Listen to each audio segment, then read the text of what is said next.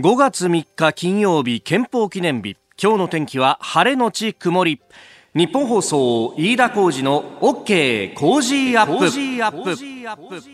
朝6時を過ぎました。おはようございます。日本放送アナウンサーの飯田浩二ですおはようございます。日本放送アナウンサーの新業一華です。日本放送飯田浩二の OK 工事アップ。この後8時まで生放送です。今日もこの時間はいいお天気で、外明るいな、はい。そうですね、ね、昨日ちょっといきなり雨降ったりねびっくりしましたけれどね。これで油断してはいけないということをですね、はい、昨日は思い知ったんですがだって番組終わってさ、うん、我々アナウンス室に上がってったらさ、はい、外土砂降りになっててね。びっくりしましたねいきなりお天気変わっちゃってだって僕らが放送した時はさこれ言い訳するような話で大変恐縮なんですが あのほ、ね、スタジオの中にあるさあの気象の端末も、はい、まあ雨が降るとしたら大気の状態が不安定ですから夕方ぐらいですかねみたいな。まあお昼前後から降ったりやんだりぐらいの。そうだよね。はい。こんなに早く降るとそうなんですよ。9時ぐらいにもザーって降りましたからね。そうなんだよね。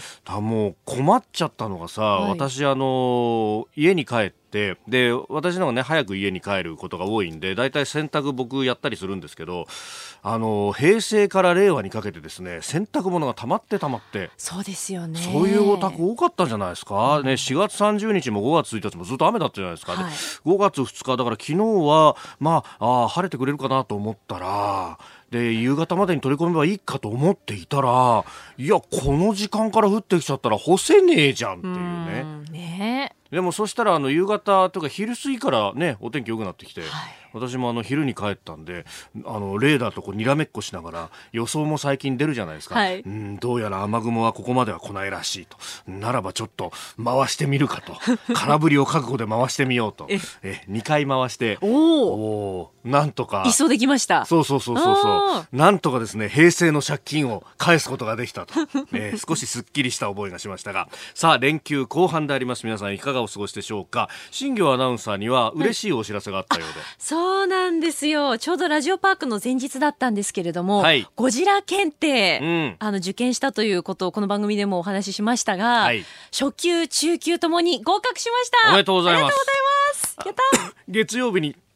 須田慎一郎さんに話したらね、いまいちな反応だったから、そうなんですちょっとしょぼんとしてましたけど、えー、でいよいよあの検定の合格証も届いたということで。届きました。はい。後ほどですね、あのインスタグラムにその喜びの表情とともに、はい、あの、多分ドヤ顔になってる。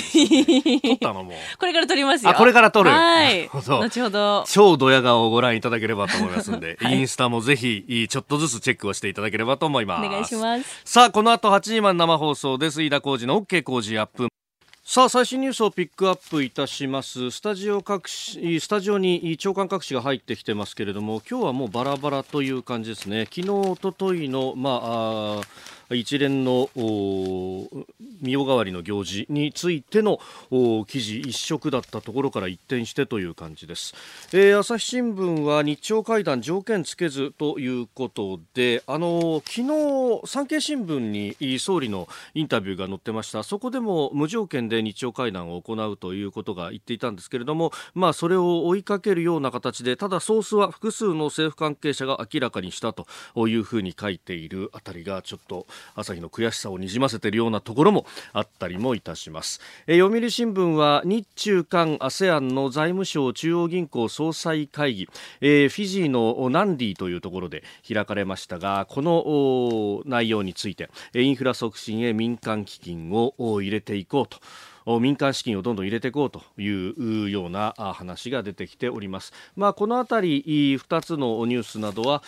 この後7時台、え今日のコメンテーター外交評論家の三宅邦彦さんとまた深めていこうと思っております。まあ、そんな中で気になる記事いくつかあるんですがまずはあの閣僚の外遊がいろいろ行われておりまして、岩谷防衛大臣はベトナムに行っております。でベトナムの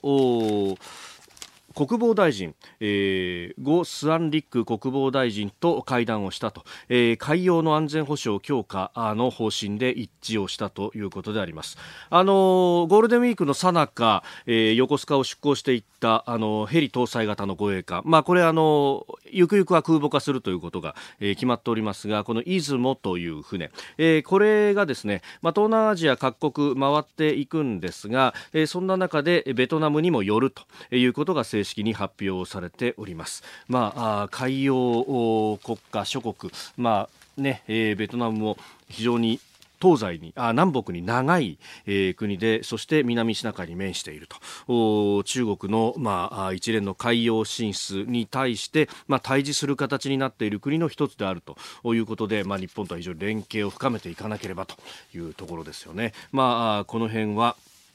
まあ、今後を見据えてというところで非常に重要なニュースなんだろうなと思っております。で、えー、一方で今日憲法記念日ということで各社世論調査の結果というのが出てきております。まあ、これあの憲法改正についてっていうのは聞き方によって結果がまあ本当正反対に近くなるなというのが朝日と読売のこう結果を見るとわかるんですね、えー、朝日新聞会見機運高まらず72%と書いたと思えば、えー、読売新聞は憲法議論活発に65%と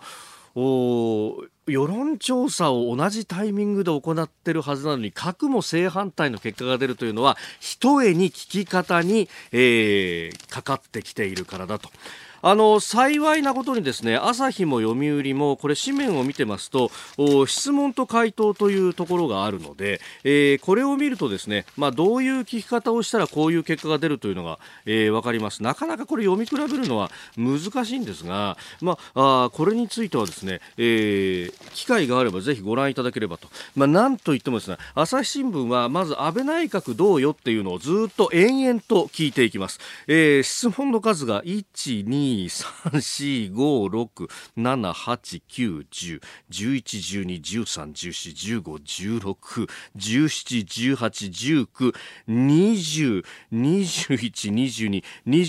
24個目にようやく憲法が出てくると、えー、それ目に安倍さんはこんなことやってますけどどうですか？こんなことやってますけどどうですか、えー、好き安倍さんの政策で、えー、評価するものはどうですか？評価しないものはどうですか？と。延々とこう聞いていってそこに憲法がやってくると、えー、安倍さんのこと嫌いでしょ？こういうこともやってなやってないでしょ？こういうことも嫌いでしょ？で、そんな安倍さんが憲法改正って言うんですよ？っていう、そういう聞き方をしております。で、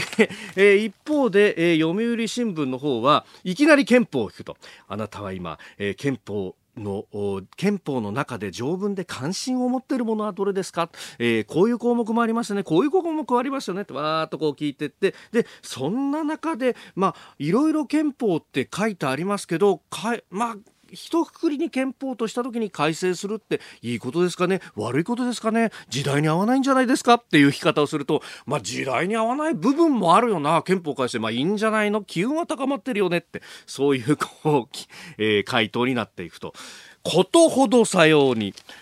世論調査というものは聞き方一つでバイアスがかかってしまうもんなんですよね。だからそれを一面に持ってきてこれが世論だっていう風にやるのがいかに危険なことかそしていかに、えー、自分たちの恣意的にこれが世論だということが作れちゃうか。これ前から指摘されていることなんですが憲法記念日にはこれが本当に如実にありありと浮き彫りになっているというのが面白いですね。そしてもう一つ、えー、共同通信の世論調査先ほど新業アナウンサーも読んでくれましたが、えー、女性天皇賛成79というのが出てきました。これも女性天皇と女系天皇は違うぞっていうことであるとか？今までの伝統とそしてこれから先変わってしまうぞということであるとかこれから先議論していかなきゃなんないのに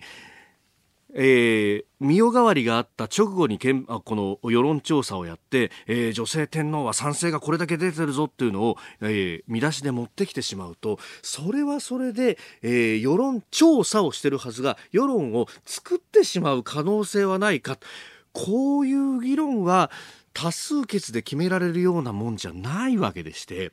より深い議論をしてみんながどういうものかっていうのが分かった上で聞かないと意味がないんじゃないかと思うんですけれどもいかがでしょうか？あなたの声を届けますリスナーズオピニオンです、えー、この OK 工事アップはリスナーのあなたコメンテーター私田新行アナウンサー番組スタッフみんなで作り上げるニュース番組です。ぜひご意見をお寄せください。今朝のコメンテーターは外交評論家宮家邦彦さんです。取り上げるニュース皇居周辺にドローンが飛んだというニュースですとかあるいは日中韓 ASEAN の財務省中央銀行総裁会議、えー、アメリカがイラン産原油の全面禁輸を開始したというニュースなどなど取り上げてまいります。ます。メールツイッターこちらです。メールアドレスは、 cozy アットマーク 1242.com。アルファベットすべて小文字で COZY でコージーです。cozy アットマーク 1242.com。ツイッターは、ハッシュタグ cozy1242、ハッシュタグ cozy1242です。ご意見をいただいた方の中から抽選で3人の方に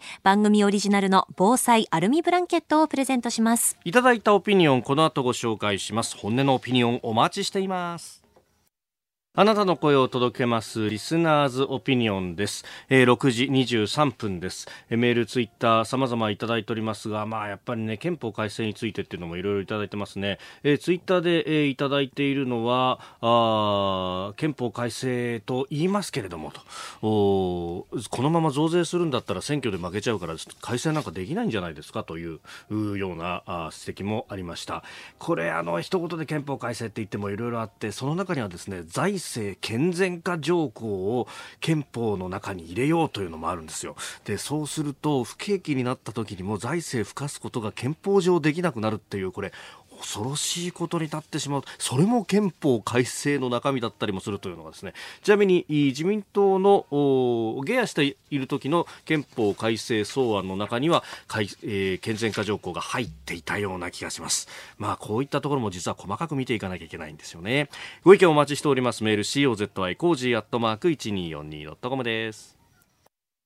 さあ、次第はコメンテーターの方々とニュースを掘り下げます。今朝は外交評論家、宮家邦彦さんです。おはようございます。おはようございます。令和になりましたよ。令和ですよ。このおまんじゅう見てください。令和って書かれてるまんじゅう。はい。スタジオのケータリング。あ、そうなんです。私の母から、差し入れはい、差し入れで。令和ですね。恐れ多くてね、食べれないよね。食べてください。せっかくです食べれないよ。控室に置いてあったんですけど、そのまま持ってきたっていう。うん。まあ後で食べましょう。はい。後でね。ええあの令和の時代もお金曜日一つよろしくお願いいたします。休まないようにね。釘刺されましたよ。早速釘を刺されましたが、そこはほら働き方開拓しないで。またないで。ないで。毎日よろしくお願いします。働きましょう。5月3日金曜日時刻は朝7時を過ぎました改めましておはようございます日本放送アナウンサーの飯田浩二ですおはようございます。日本放送アナウンサーの新業一華です。あなたと一緒にニュースを考える飯田浩二の OK 工事アップ。7時台はコメンテーターの方々とニュースを掘り下げてまいります。今朝のコメンテーター、外交評論家でキャノングローバル戦略研究所研究主幹、三宅邦彦さんです。三宅さん、おはようございます。お願いします。三宅さんには番組エンディングまでお付き合いいただきます。では、最初のニュース、こちらです。皇居周辺にドローンが飛行か。昨夜8時ごろ千代田区の皇居周辺で小型無人機ドローンのような物体が飛行しているのを警視庁の機動隊員が見つけました。また同じ時間帯に都内の複数の場所でも目撃情報が相次いだということで航空法などに抵触する可能性があり警視庁が詳しく状況を調べております。えー、これあの同じタイミングに都内の複数の場所といっても、まあ、あの見つかったところが赤坂御用地とあと武蔵陵墓地。これはあの、えー、大正昭和の天皇皇后の両兵、ね。えー、まあ、陵があるというところ。だからどうなんでしょうメッセージの部分、ね、一気じゃないってことですか？一気じゃないようです、はい、ということは同時多発ということになりますよね。嫌だねこれ。でまあ、ドローン自体はね、はい、ドローンが悪いわけじゃないけれど、えー、もうあれだけ性能が良くなってですよ、はい、あれだけ安くてね、しかも通信販売で買えちゃうわけだから、そうですね、これをなんていうか、まあ、トラックするの大変、探すのは大変ですよね。じゃあ本当にあのこういうことやめろって言ったって、おそらくこいつら確信犯だからやめねえだろうと思うんですよね。そうなるとね、まあ、どうやって止めるかわからないけれども、はい、こういう時期にこういうことをやりたがる愉快犯なのか、えそれとも愉快犯ならまだまだってことはないけれどまだしもですよ。それ以上のことを考えているような人たちがいるんだとしたらね、はい、やっぱりただの国法違反ですと確かにその通りなんだけどそれ以上にあの見つけた後こああこんなことしなきゃよかったと。後悔するぐらい、はい、まあ、いろんな厳しい措置を取らないとですね、えー、えー、もしくはドローンを販売するときから、はい、もう少しこう身元をしっかりとあれするとかね、いう方法が必要になってくるんだとしたら悲しい話だよなと思います。あのメールやツイッターでもこのニュースに関しては非常にたくさんご意見もいただいております、うん、メールで安幸さん46歳自営業横浜港北の方ですえ皇居は固定翼機も回転翼機もいずれも飛行禁止ですよね。それこそ爆発物を簡単に搭載して飛ばせるドローンは国が可及的速やかに制限をつけるべきだと思うんですがと、その通りだろうな。ただどのような制限をつけるかっていうのが難しいとは思いますけどね。その身元をしっかり確認すると、うん、まあ、ある意味の銃規制のような形、まあ、アメアメリカで、まあ、どこまでやれてるかあれですけど、うん、一応ライセンスをこう提示してっていうのはある、うん、そういうような形になっていかざるを得ないですかね。ね本当に小型で小さくてあのあんまり遠く飛ばないやつであればともかくね、はい、ある程度大型でカメラを持ったりねもしくは場合によっては他のものを積めるようなそういう性能のものについてはもう少しこう、はい、こう厳しいライセンス制とは言わないけれども、えー、身元がはっきりと分かるような形にしておくっていうのも一つの方法かもしれませんよ。うん。まあ、これ、まだその、ね、あの詳しい状況というのが分かってないので何とも言えないところですが、うん、まあ、有志会で飛ばすっていう、まあ、ある意味ラジコンの延長みたいなものであれば、うん、飛ばしてる人っていうのがすぐ見つかることができるから、ねうん、あれですけど最近はもうね視界外飛行というか、ええ、かなり遠くからでもコントロールが効くものが出てます、ね、しかも夜にやってるわけでしょ？そうですね。8時でしたっけ？8時ですね。ということはもう日が暮れてるわけですよね。はい。だからそれやってるわけだよね。もしあの日が出てれば、はい、これこうやってるわけだから、えー、上見て不自然なやつがいるなとなんか変な機械持ってるってやつでしょ？それはわかりやすいけども、はい、まあさすがあの確信犯だねこれは。ああ。許しがたいよね。うん。まあそして皇居周辺に関しては確かにその国宝でも指定があるわけですが、武蔵陵墓地は？あ武蔵陵墓地、ここに関してっていうのは、うん、規制のひょっとしたら対象外だったかもしれないと考えると。ね、でも空港の近くとかねそういうところでも同じじように飛ばせるそれはもう世界中で起きていることですからね、はい、あのいろいろ情報を交換しながら、えーえー、最終的には国際的な網の目をであの規制しないとまずいんじゃないかと思います、ね、まあ、電波でと、ね、コントロールしているということであればその電波を何かこう妨害するようなものでとか、どうしたら他の電波にも影響が出ちゃうんですよね。そこがこう並び立たないところでもあると。はい、はい。えー、まずは皇居周辺ドローン飛行かというニュースを取り上げました東京有楽町日本放送キーステーションに全国のラジオ局21局を結んでお届けいたします。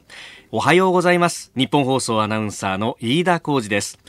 今朝のコメンテーターは外交評論家の三宅邦彦さん。取り上げるニュースはこちらです。日中間 ASEAN が共同声明。日本、中国、韓国と ASEAN 東南アジア諸国連合は2日フィジーの観光地ナンディで財務省中央銀行総裁会議を開き共同声明を採択しました。金融危機の際にアジアの多国間でアメリカドルを融通し合う協定を見直して円や中国の人民元を加えてドルに偏らない安全網を築くことを検討すると表明しております。また米中の貿易摩擦など経済の下振れリスクを注視してあらゆる保護主義に対抗すると再確認しました。えー、日本放送では6時から番組やってましてメールもいろいろいただいてるんですが、えー、千葉いすみ市笑顔で神抜さん56歳の方。えー、ドルに偏らない決済の方向にと話まとまったようですが人民元を国際通貨とするにはどうなんですか？いろいろ問題があるんじゃないですか？現実的にできるんですかね？ということもいただいております。なるほど、はい。いや素晴らしいご質問ですよね、まあ、私は経済の専門じゃないから私の知る限りのことしか言えないんだけどももともと1997年にアジア通貨危機があって、はい、あこれは大変だっていうんでチェンマイイニシアティブっていうのをやってでみんなでドルを融通し合いましょうねと、はい、こういう話をした。だけどもその後リーマンショックがありましたよね、はい、それで相当な余波が来たんだけれども、まあ、中国は一応なんていうかな踏みとどまったというか、はい。えー、大支出をやってや相当乗り切ったわけですよね。ね。4兆 ,4 兆元だったかな。はい、それで今度、じゃあこれで終わりかというとね、まあ、97年にアジア通貨危機で2009年でしょ、リーマンが。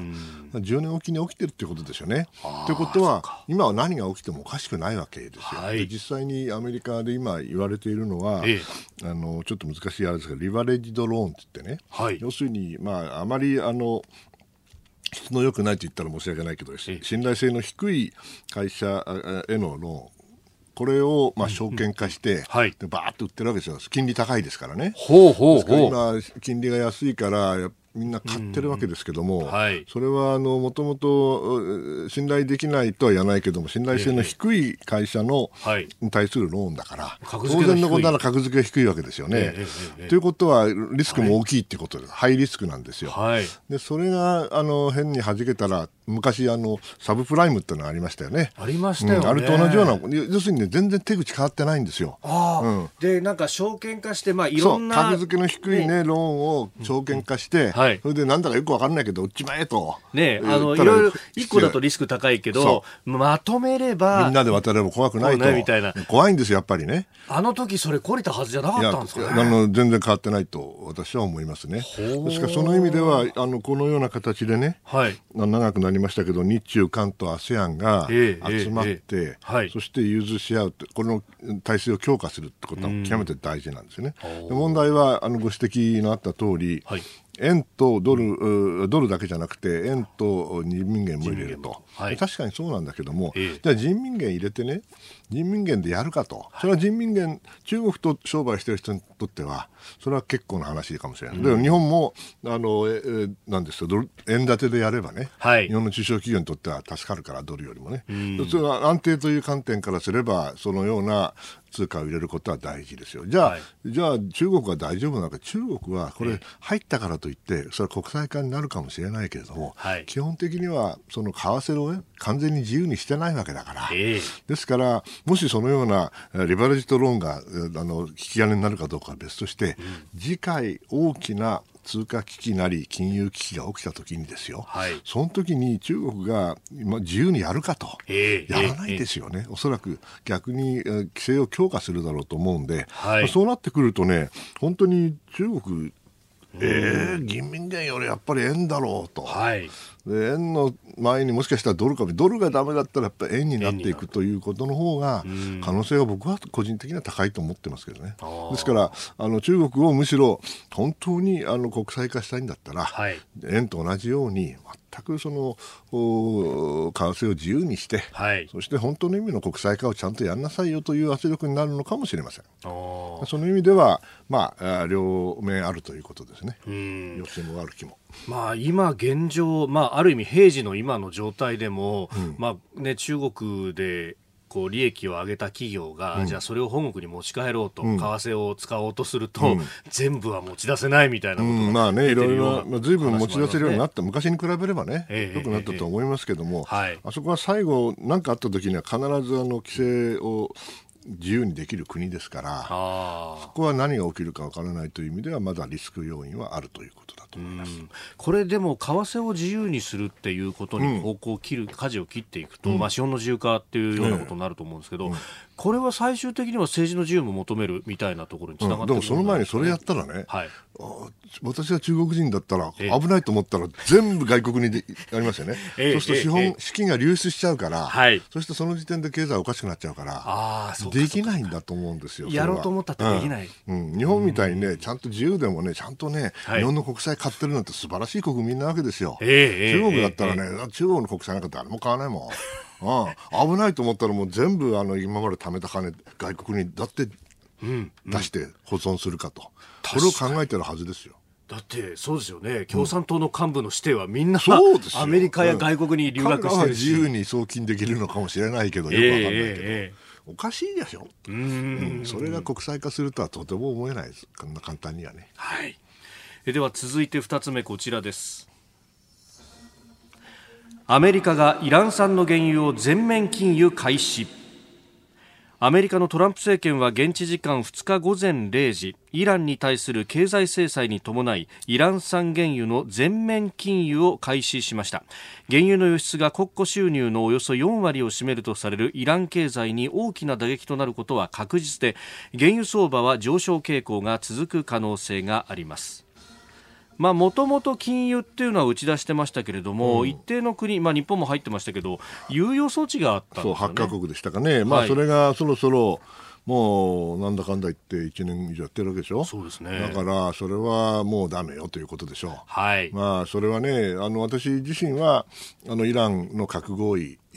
からね、アメリカが離脱したことは僕はよくないとは思うけども、ええ、じゃあもともと核合意が立派な合意かと言われれば、私は全然立派だと思っていないんです。あのあのイランもね、北朝鮮ほど悪くはないけれども、はい、やはりどうしてもね、一部には核開発をしたい人たちがいて、うん、で昔は秘密にそれをやってたこともあって、はい、で今回はちゃんとタガをはめたんだと言うんだけど、私に言わせれば全然どこがはまってんだと、え、いうことをもう、あれできたのいつだったかな、2014年か。ね、オバマ政権ね、うん、あれああの辺りでもうこんなんだめだと思ってたんで、ですから、まあ、珍しくトランプさんと意見が合うんですよ。これこれに対しては、まあ、まあ、本当は出ちゃいけないんだけどね、はい、まあ、そういう状況ですから、えーこれからはイランがね、イランが何が悪いんだっていう人もいるんだけど、私に言わせればね、はい、あれだけの大国がですよ、うん、ね、あんな変な体制のもとでね、はい、そしてあの石油が出るあの湾岸の反対側、アラビア半島のあの地域に対して圧力を加え、はい、さらにイラクを取り、シリアをに介入をし、うん、そしてレバノンに介入をし、イエメンにも介入をしね、ちょっとやりすぎちゃいますかと、パレスチナもそうだけど、はい、という恐れがね、あるんですよね。ですからその意味では、私はあのイランも相当反省しなきゃいけない点は多いと思っているんだけども、はい、まあ、あの具体的に今じゃ何が問題かといったらそれはガソリン代が上がってるわけですよね。そうですね。運転するたびに毎日あの運転するたびにね、うん、1円ずつ上がっていくような気がしますよ。150円超えちゃってるもん、えー、これは本来であればイランの分が減るわけですから、はい、あのアメリカが増産するんだなんていうのはアメリカ自分で増産すればいいんだけどできないから、うん、でじゃあサウジだ、アラブ首長国連邦だって言うけどさ、はい、彼らだってさそんな簡単に増産ができる状況じゃないかもしれない。うん、か第二に、はい、いや、上げ上げんのいいけど、上げたら値段下がっちゃうじゃないかと。まあ、そうなりますよね。うん、ね増産すればね、うん、ですから、こういう時はなかなかみんな増産しないのよ。しめしめと内戦を、はいはい、そうそうそう、少しずつ高くなってるわけだから。なるほど。ね、ですから、その意味では力学としてはね、必ずしもうまくいかないんですよね。はい、ですから、私は、あの、残念ですけど、ええ、短期的には相当ガソリン代がこのまま高止まりをするだろうなと、はい、心配しているわけです。ただもっと大きな問題はですね、え、要するにイランが中長期的にどうなるかなんですね。はい。これだけあの経済制裁を厳しくまた元に戻っちゃったわけで、いやイランの核合意ができたときにヨーロッパとか、まあ、いろんな国がねイランに対して投資をしてそれなんとかやるだろうと思ってたけどそれは全部チャラになっちゃったわけですよ。えー、でそうなるとですねイランとしてはチョイスは2つしかなくて、うん、あごめんちゃいと、それじゃあまたね、やり直してね、はい、完全にあの核兵器をあの廃棄します、あじゃない計画を廃棄しますと。んなことやるわけないじゃないですか。やるわけない。ね、そうなるとね、もう一つの可能性は、悪い方の可能性ですけども、より強硬な連中がまた戻ってきて、はい、でまたあのやりたい放題やると、これが心配ですよね。その意味でもその、やっぱりイランはもう少し考えなきゃいけないとは思うけども、アメリカのやり方も決してうまいやり方だとは思わない、しか。し相当、当分、ガチンコが続くということだと思います。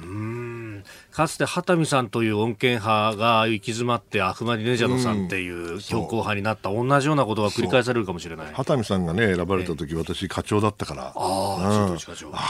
あと思いましたけどね。やっぱり長続きしなかったですね。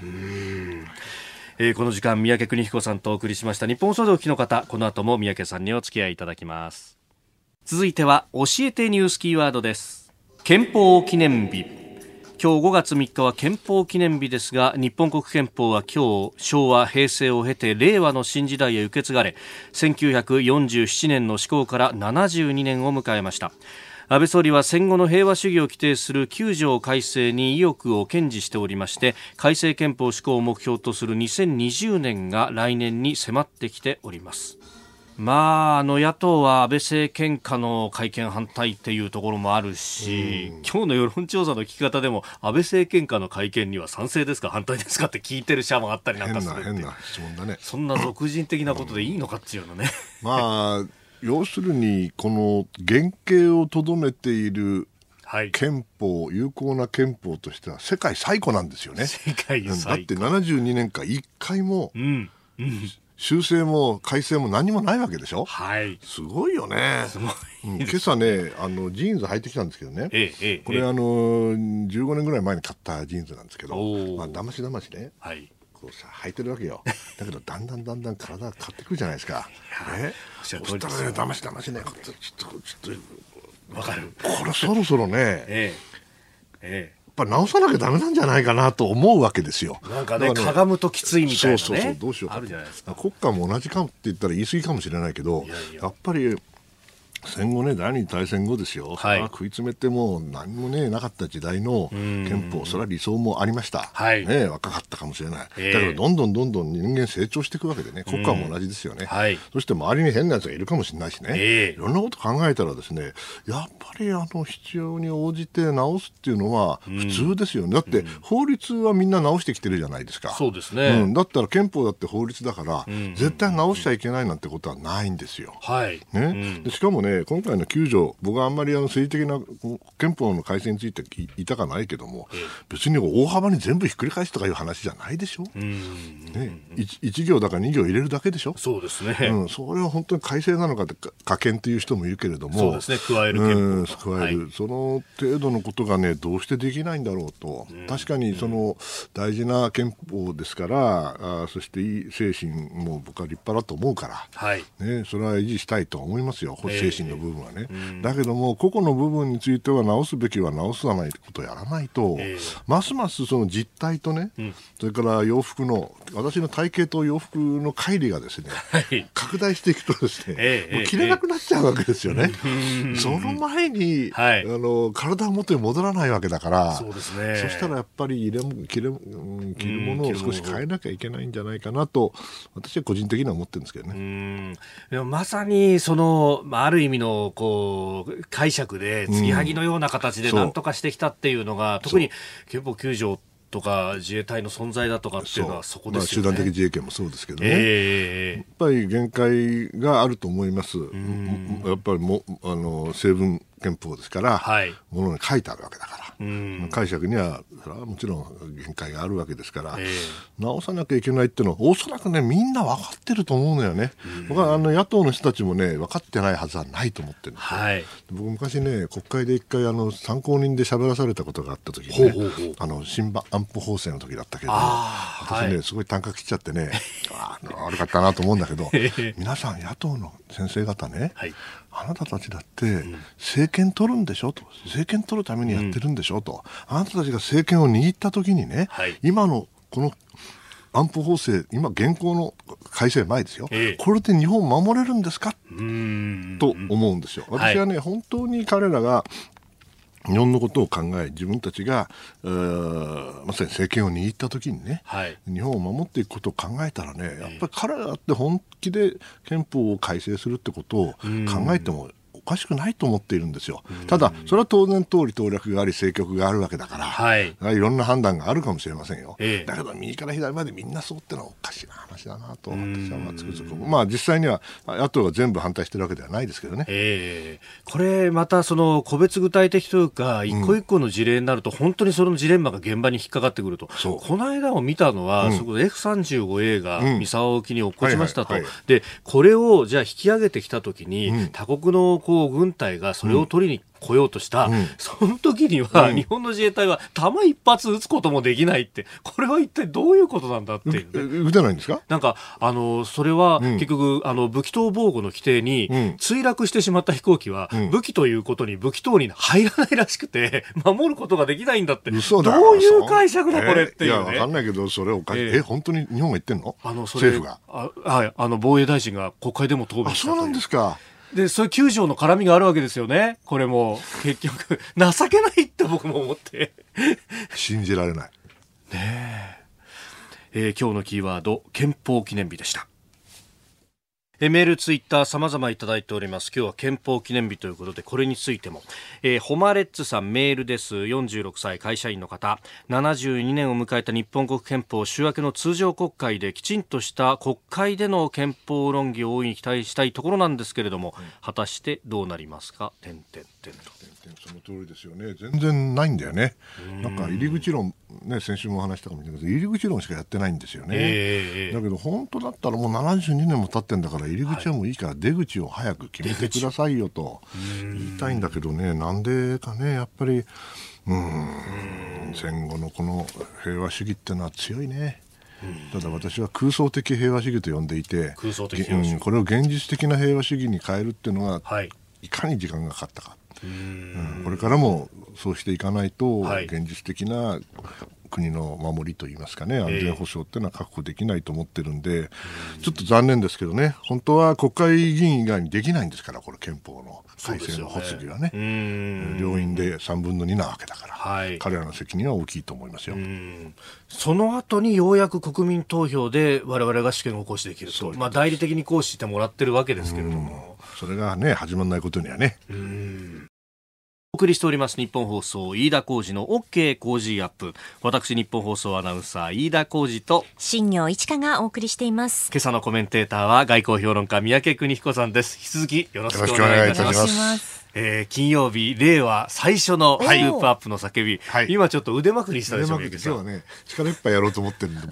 最初ですからね、最初ですからね。ね。じゃあ私も力いっぱい、ええー、叫んでいきたいと思いますので、はい、よろしくお願いします。はい、では、出来レースみたいじゃないですか。では参りましょう、はい。この時間、最後のニュースを、スクープアップ安倍総理が日朝首脳会談について方針を転換か。そんな深いため息つかないでください。はい、今の様子も撮ってましたんで、後で、はい、アップすると思います。さて、えー、このニュースです。今日あの朝日新聞も一面で伝えてます。安倍総理は北朝鮮の金正恩朝鮮労働党委員長との日朝首脳会談について前提条件をつけずに実現に向けた調整を進める方針を固めました。これまでは拉致問題で一定の前進があることを前提としておりましたが、歩み寄りの姿勢を示すことで会談の実現を目指す方針です。一方で北朝鮮が応じる見通しは立っていないとみられております。まあ、これ、昨日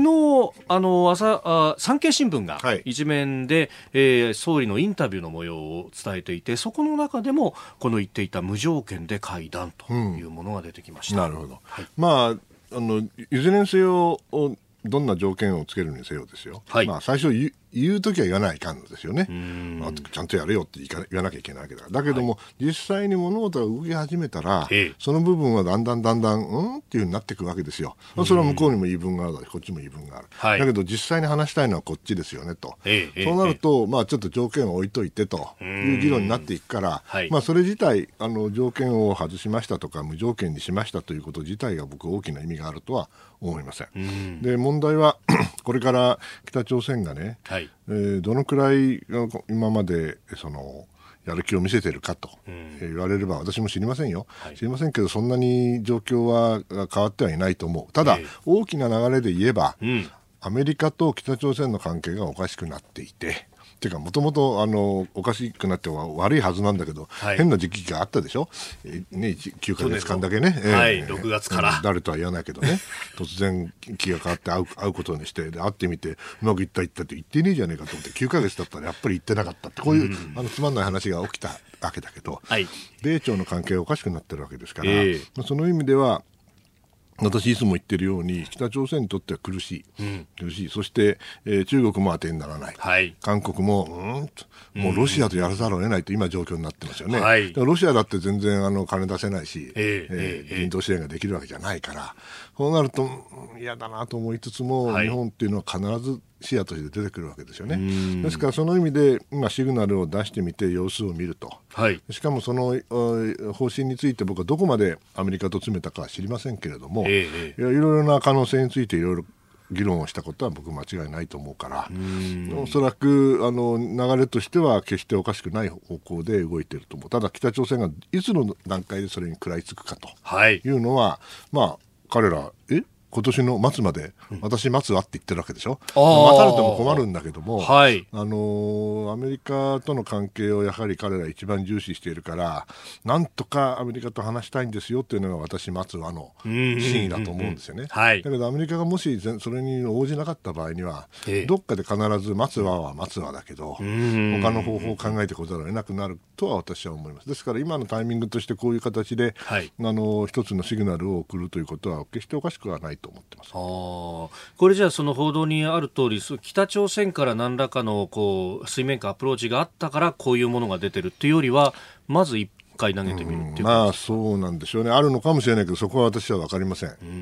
ん、知ってれば言いませんっていう。話です、そうですね。これあの連休明けに、今度菅官房長官が、まあ、官房長官の立場というよりは拉致問題担当大臣としてという立場で、こう訪米をすると、はい、でこれもその前にこういう話が出てきてるっていうのはまあ北朝鮮のもちろんシグナルでしょうけれども、アメリカに対しても、うん、働きかけをしてっていうところなわけです。そしてあの議連の方々も確か行かれますよね、はい、ですからその意味では大きな動きとしては、えー、話し合いのきっかけを作りに行くモードに入りつつあるのかもしれませんね。はい、まあ、それは流れとしてはおかしくない。先ほど申し上げた通り、米朝関係がおかしくなってるわけですから、はい、その時点であのこの動きが具体化していくのは決しておかしくないと思いますよ。えー、メールもたくさんいただいております。すみれさん春日部市主婦58歳の方、うん、この前提条件なしの首脳会談について、うん、私たちとしては一日も早く拉致被害者の皆さんが帰ってくることを願っておりますが、まあ、外交はそんなに簡単にはいかないんでしょうか。まさかお金だけ取られて何も変わらないとそんな交渉はやめてほしい、えー、どうやどういった交渉をしていくんでしょうかという質問です。はい。あのまずお金だけ取られてそんなことをあの帰ってこないのとんでもない話。でそれはないんですよね。交渉ですから、うんはい、そしたらその席を立ってくればいいわけで。うん、で彼らだって困る。彼らだってそれは人道支援なり何なりが欲しいわけですから、はい。ね、それをどこどうやってこう手を打つかの話だけども、えまあ、私に言わせれば、あの流れとしては悪くないんでしょうけど一つだけ気になるのはね、はい、やっぱり北朝鮮の金正恩さんにとっては、うん、これお父ちゃんがねえー、謝って、はい、それで返して、うん、もうその話はついたと。はい、終わったと思っているわけで。うん、でその息子の彼がですよ、はい、お父ちゃんがやったことをねいやそれはそだけどもやっぱり自分は変えると、うん、やるか、はい、それともあのお父さんの遺言通りというか言った通り変えないか、はい、ここが僕はポイントになると思うんですね。でそうなると金正恩さんがどれだけこの北朝鮮の中でちゃんとした力を持ち続けられるかということにもかかってくるだろうなとは思います。だけどあのもし本当に物事を動かそうと思うんだったら、はい、彼が息子として親父がやったことをひっくり返す。ええ、いい意味でね、それが必要になってくるはずですから彼にとってはどれだけその力を持っているのかもしくはそれだけの胆力があるか、はい、いうことが試されるということだと思います。まあその辺北朝鮮の場合はまだまだその金正日体制の長老たちというのが権力を持っているというような報道もあったりしますよね。ね。まああとどのような解決をするかってまあある程度の進展が進展というか長い長いね、はい、泉さんが言った時からいろいろな動きがあった中で、でまだ残っている問題が多々あるということですから、はい、そのどういう形であの最終的な合意ができるのかということも含めてね、はい、非常にあの微妙なあ判断が求められるでしょう。日本側もそうだし、北朝鮮側もね。ですから、その意味では、あの1回目というか、前回の小泉さんの時のような形でスムーズにいくとは私は思わない。これ、やっぱり平壌に行く形になるんでしょうか、アメリカの場合はシンガポールでまず1回目そうですね、まあ、平壌に行くっていうのが、今までの流れかもしれませんね。反問店パンムンジョンっていう手はあるかど。うか分かりません、うん、ただ韓国を巻き込む話ではないですよね、うん、これはね。これはもう日朝間でやる話,、話ですから。えー、まず今日のスクープアップ日朝首脳会談についてというところをお話しいただきました。このコーナー含めましてポッドキャスト YouTube ラジコタイムフリーでも配信していきます。番組ホームページをご覧くださいあなたの声を届けますリスナーズオピニオンです、えー、メールを頂戴しましたこちら横浜市神奈川区64歳昭和男さんです、えー、三宅さんに質問ですえー、外務省に勤務されていた頃、うん、えー、皇后陛下、えー、雅子様当時小和田雅子さんですかね、はい、えー、お話しされたことありますか？といただきました、うん、ありますけど私が北米局にいた時だけ、えー、あの安全保障当時安全保障課って言ったのかな、うん、安保条約やってるかですよね、はい、彼女は僕の記憶が間違ってないけど北米二課というところで 北米二課。北米二課っていうのは日米経済貿易やってるところだったんですね。ですから二課と一課は、はい、てか安保課はあの隣ほぼ斜め前なんだけど、ええ、あの実は局が違局が違うのと同じなんだけども北米二課っていうのは、え、外務省の経済局長がボスなんですよ。なるほど僕は北米局長だったから、はい、その意味で一緒に仕事をするってことはほとんどなかったけど。まあとってもね爽やかな、綺麗な女性でしたよ。当時からやっぱり、はい、そうです、えー、今日もたくさんのメールツイッターいただきました。どうもありがとうございました